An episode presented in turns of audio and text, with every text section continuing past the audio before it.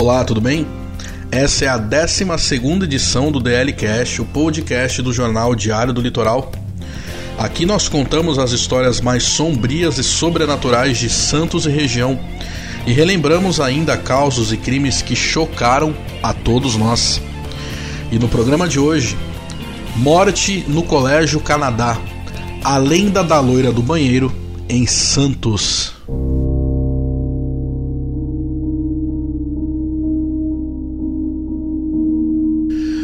Meus amigos e minhas amigas, a história, a lenda da loira do banheiro com certeza fez parte da infância e da adolescência de todos nós. Era muito comum, aliás, ainda é comum contarem essa história, claro que com centenas de versões, inclusive até mesmo com tutoriais, vamos dizer assim, de como você invocaria o suposto espírito da loira do banheiro Alguns dizem que você tem que apertar a descarga três vezes e em seguida chamar por ela. Outros dizem que você precisa, além de apertar a descarga três vezes, mais três vezes ligar a torneira e chamar por ela, e assim por diante. Porém, a história que nós vamos contar hoje, ela é real. Quando eu digo que ela é real, ela é a real do ponto de vista da tragédia que ocorreu dentro do Colégio Canadá em Santos. O que vem depois disso, nós não estamos aqui para provar se é verdade ou se não é. O nosso intuito não é ser donos da verdade absoluta, mas apenas contar e relatar o que pessoas vivenciaram e sentiram na pele. Para contar a história, nós vamos voltar até o ano de 1944. Era uma manhã ensolarada, nem muito calor, nem muito frio. Um dia agradável, também no Colégio Canadá. O diretor da escola à época, o senhor Zacarias Farias, ele foi chamado desesperadamente para socorrer uma aluna que cortou os pulsos dentro do banheiro da escola e, ao desmaiar, bateu com a cabeça no vaso sanitário, tendo morte instantânea. A aluna se tratava de Luciana, que na época tinha 15 anos. Luciana tinha uma amiga, elas eram inseparáveis na escola, andavam para cima e para baixo juntas. Se tratava da Marcinha, a mesma idade que a Luciana. E as duas sumiam em alguns momentos dentro da escola para matar a aula.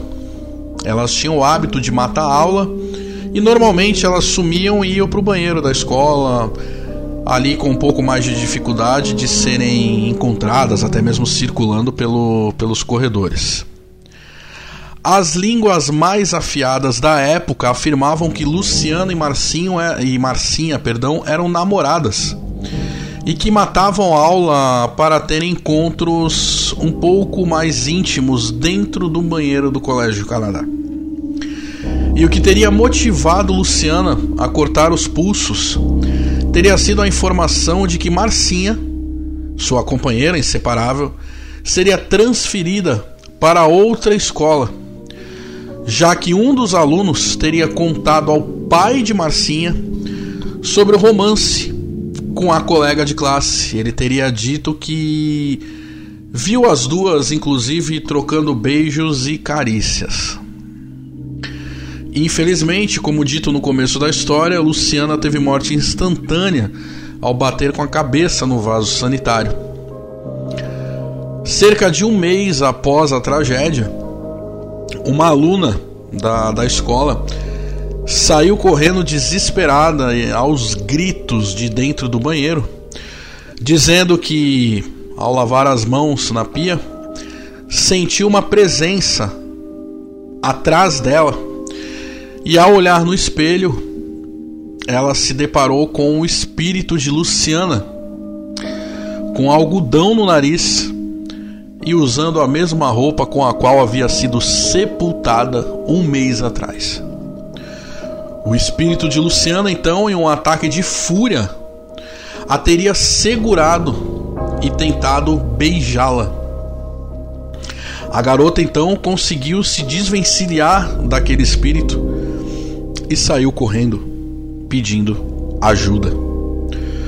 Outras aparições do fantasma de Luciana iriam ocorrer com uma diferença de semanas ou meses na, no Colégio Canadá. Além de outros fenômenos inexplicáveis dentro do banheiro serem relatados com mais frequência, como torneiras que abriam e fechavam sozinhas, descargas que eram disparadas sozinhas, luzes que não paravam de piscar, portas que batiam e assim por diante. Isso, obviamente, causou pânico na escola e as alunas se recusavam a usar esse banheiro. A história logo ganhou as conversas populares em antigas vendas e comércios da cidade, e outras escolas passaram a usar a tragédia de Luciana como pretexto para que seus alunos não matassem aula. Ou seja, eles diziam: olha, se você matar aula, a loira do banheiro vai atrás de você. Um tipo de pedagogia. Pedagogia do medo, né? Uma pedagogia duvidosa, mas não vamos entrar nesse mérito, não é o intuito do DL Cast. Zacarias Farias, então, o diretor do Colégio Canadá, precisou intervir na situação e optou por destruir o banheiro e transformá-lo no que é hoje um almoxarifado. Porém, isso não teria sido suficiente para evitar que outros alunos e funcionários, até os dias mais recentes, sentissem sensações estranhas e frio na barriga ao andarem pelos corredores da escola. Mas a lenda da loira do banheiro, ao contrário do que muitas pessoas, aliás, defendem, ela não começou em Santos. E quem vai contar isso pra gente é o também jornalista LG Rodrigues. Fala aí, LG.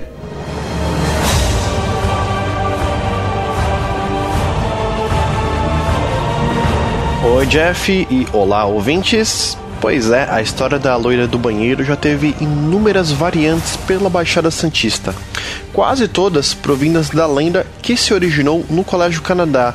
Mas acreditem ou não, essa não foi a primeira aparição da personagem no imaginário brasileiro, porque se o espírito estava na história que se criou em Terras Caiçaras na década de 40, ele também marcou presença em um outro caos extremamente similar ocorrido no interior paulista ainda em 1902 e que se popularizou em 1916. Em artigo publicado pelo repórter Saulo Sobansky na revista Super Interessante, essa lenda surgiu após a morte de Maria Augusta de Oliveira Borges, nascida no século XIX em Guaratinguetá.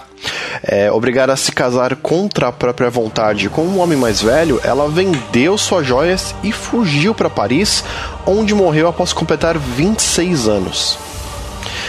Diz a lenda que a família trouxe o corpo da jovem de volta ao Brasil e ele permaneceu em uma urna de vidro no casarão, no casarão da família enquanto o cadáver não era sepultado. Após a mãe de Maria Augusta ter afirmado que teve sonhos nos quais a jovem pedia para ser enterrada, o corpo da jovem de cabelos acobreados finalmente foi colocado em uma cova que já estava há muito tempo pronta. Os anos passaram e a casa onde o corpo havia ficado deu lugar à Escola Estadual Conselheiro Rodrigues Alves. E boatos começaram a circular afirmando que o espírito de Maria Augusta rondava os banheiros da instituição. Em 1916, um incêndio atingiu parte do edifício. E aí, um segundo boato afirmava que a jovem Maria havia morrido de raiva, algo comum na Europa da época, e que leva as vítimas a desenvolver sinais de desidratação. Tava aí feita a ligação com as chamas que consumiram o local. Bom, bastou isso para que os frequentadores da escola criassem a lenda de que o espírito surgia pelos banheiros da escola, abrindo torneiras para beber água e tentar acabar com a desidratação que levou à sua morte.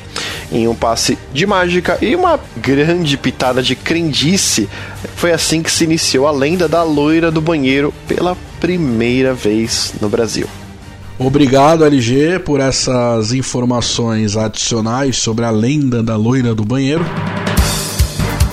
Meus amigos e minhas amigas, essa foi mais uma edição do DL Cast, o podcast do jornal Diário do Litoral, aliás, a 12 segunda edição. Para você conferir as outras edições, as 11 primeiras edições, basta acessar o nosso site www.diariodolitoral.com.br. Nós temos uma abinha lá escrito podcast. É só você clicar e você pode conferir as 11 edições anteriores do DL Cash. Nós também estamos nas redes sociais, estamos no YouTube, estamos no Instagram, estamos no Facebook e você também pode ouvir os nossos podcasts nas principais plataformas digitais, a plataforma que você mais gostar. Tá bom? Nós voltamos na próxima semana com mais alguma lenda sobrenatural da região ou algum crime que nos deixou chocados. Um abraço a todos e até lá. Tchau, tchau.